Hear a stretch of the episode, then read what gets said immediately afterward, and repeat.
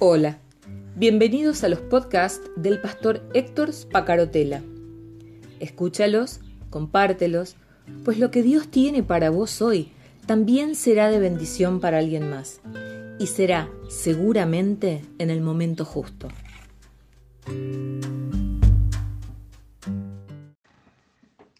El pasaje de la oración que hace Jesús en Getsemaní eh, después de la cena con sus discípulos en el aposento alto, realmente tiene mucho de, conmovedor. A mí por lo menos me sacude bastante. Quisiera leértelo para por lo menos eh, compartirte la reflexión de lo que Dios está trayendo a mi corazón. Estamos en el Evangelio de Mateo, capítulo 26, eh, versículos 36 en adelante. Entonces llegó Jesús con ellos a un lugar que se llama Getsemaní y dijo a sus discípulos, sentaos aquí, entre tanto que voy allí y oro. Y tomando a Pedro y a los dos hijos de Zebedeo, comenzó a entristecerse y angustiarse en gran manera. Entonces Jesús les dijo, mi alma está muy triste hasta la muerte quedaos aquí y velad conmigo. Yendo un poco adelante, se postró sobre su rostro, orando y diciendo, Padre mío, si es posible, pase de mí esta copa, pero no sea yo, no sea como yo quiero, sino como tú. Vino luego a sus discípulos y los halló durmiendo, y dijo a Pedro, Así que, ¿no habéis podido velar conmigo una hora? Velad y orad para que no entréis en tentación. El espíritu y la verdad, a la verdad está dispuesto, pero la carne es débil. Otra vez fue y oró por segunda vez, diciendo, Padre mío, si no puede pasar de mí esta copa sin que yo la beba, hágase tu voluntad. Vino otra vez y los halló durmiendo porque los ojos de ellos estaban cargados de sueño y dejándolos se fue de nuevo y oró por tercera vez diciendo las mismas palabras. Entonces vino a sus discípulos y le dijo, dormid ya y descansad. He aquí ha llegado la hora y el Hijo del Hombre es entregado en manos de pecadores. Levantaos, vamos, ved acerca del que me entrega. Duro pasaje, sin duda, por supuesto, y muchas cuestiones, eh, muchos tips de reflexión que me permiten compartir con vos esta mañana. En principio, eh, Getsemaní es lo que se conoce como el, el Monte de los Olivos, en las afueras de Jerusalén. La palabra Getsemaní significa molino de aceite probablemente porque había allí un, eh, lugar donde se extraía el aceite de oliva de, las aceitunas y en, ese huerto, ¿no? Eh, me llama la atención siempre cuando veo las eh, documentales sobre lo que las actividades que se pueden hacer en Jerusalén como turista y muestran el huerto de los olivos, aquel donde estuvo Jesús, con eh, algunos olivos que son milenarios y que se podrían remontar a la época en que Jesús oró y que muestran la, la piedra donde Jesús se arrodilló y bueno, un montón de cuestiones más que eh, no tienen nada más que ver con marketing, porque vaya uno a saber cuál es la piedra donde se arrodilló Jesús, ¿no? Eh, pero lo cierto es que él se aparta de Jerusalén y va a este huerto y ora con su alma entristecida hasta la muerte. Eh, vemos a Jesús experimentando emociones. Eh, Jesús no está temeroso. Jesús no tiene miedo por la muerte cercana. Jesús está entristecido porque está cargando con la responsabilidad del pecado de todos nosotros. Porque Él siente que está eh, eh, cumpliéndose en ese momento aquello que es el centro, el corazón de su misión como Mesías aquí en la tierra, en su encarnación.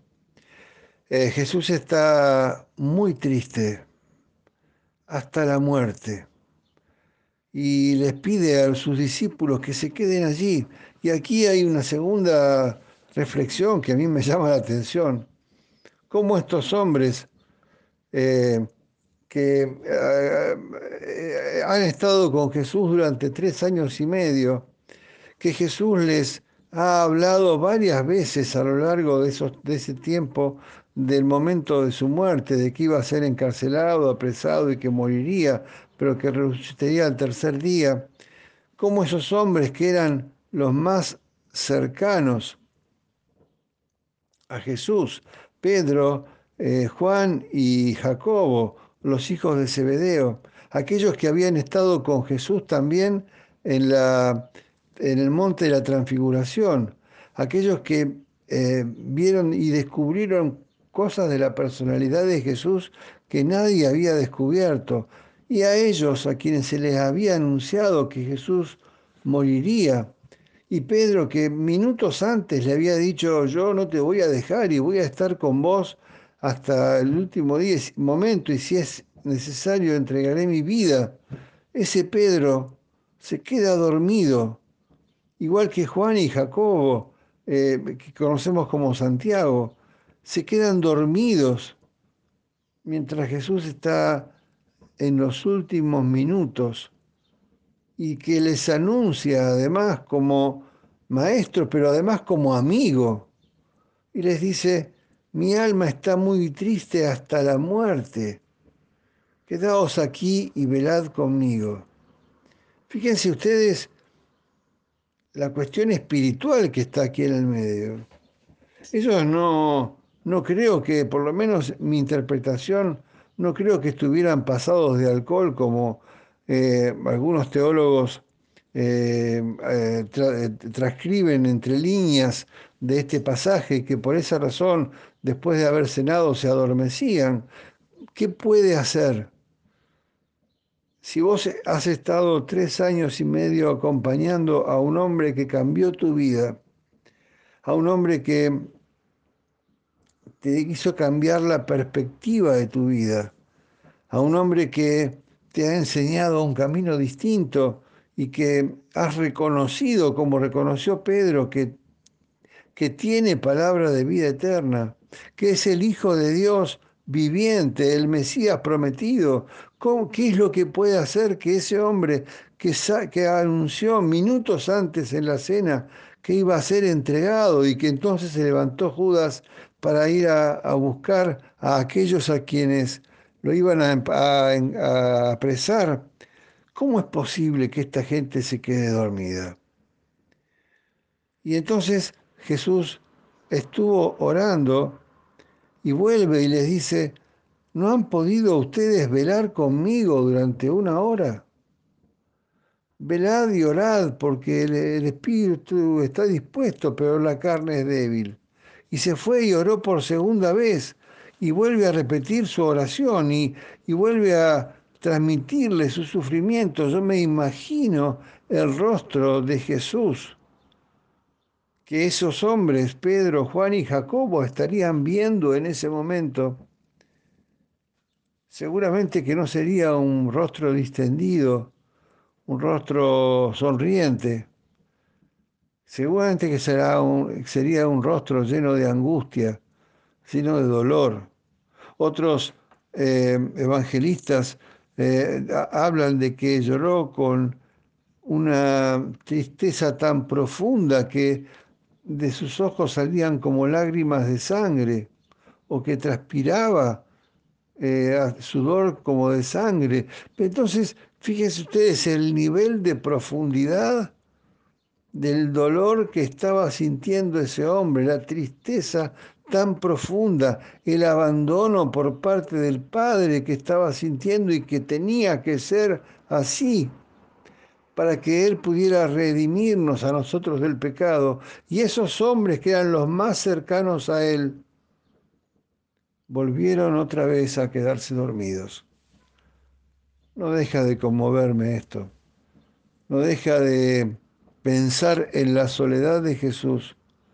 No deja de sorprenderme la conmoción espiritual que debían estar viviendo Jesús, Pedro, Juan y Jacobo en ese monte, en ese momento de tan profunda oscuridad. Y el pasaje termina diciendo, duerman ya y descansen, porque ha llegado la hora y el Hijo del Hombre es entregado en manos de pecadores. Qué tremendo, ¿no? Yo eh, este, realmente estoy muy conmovido con este, con este pasaje, con este hecho, con esto que estamos leyendo, leyendo y que tantas veces habrás leído. Pero los amigos, sus amigos, han visto la agonía de Jesús ocasionada no por el miedo, no por el miedo, sino por una profunda tristeza porque Él estaba cargando con el pecado de todos nosotros. Seguimos mañana. Yo se me fueron los minutos y me gustaría seguir hablando de esto, pero no quiero hacerlo más largo. Mi nombre es Héctor Espacarotela y grabo este audio desde la ciudad de Río Gallegos, en Santa Cruz, aquí en el sur de Argentina. Chao, hasta mañana.